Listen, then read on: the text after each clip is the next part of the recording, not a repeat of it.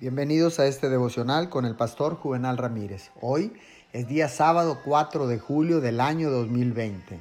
La palabra del Señor dice en el libro de Isaías capítulo 2, verso 2.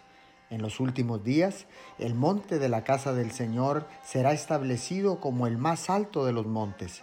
Se alzará por encima de las colinas, y hacia él confluirán todas las naciones. Isaías miraba con ojos esperanzados el día en que la fe florecería y habría tiempos de oración real y verdadera.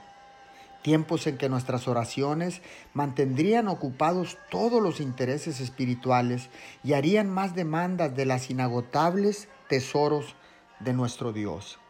La oración persistente nunca duda ni se cansa, nunca se desalienta, nunca cede a la cobardía, sino es elevada y sostenida por una esperanza que no conoce desesperación y una fe que se aferrará persistentemente. La oración persistente tiene paciencia para esperar y fuerza para continuar.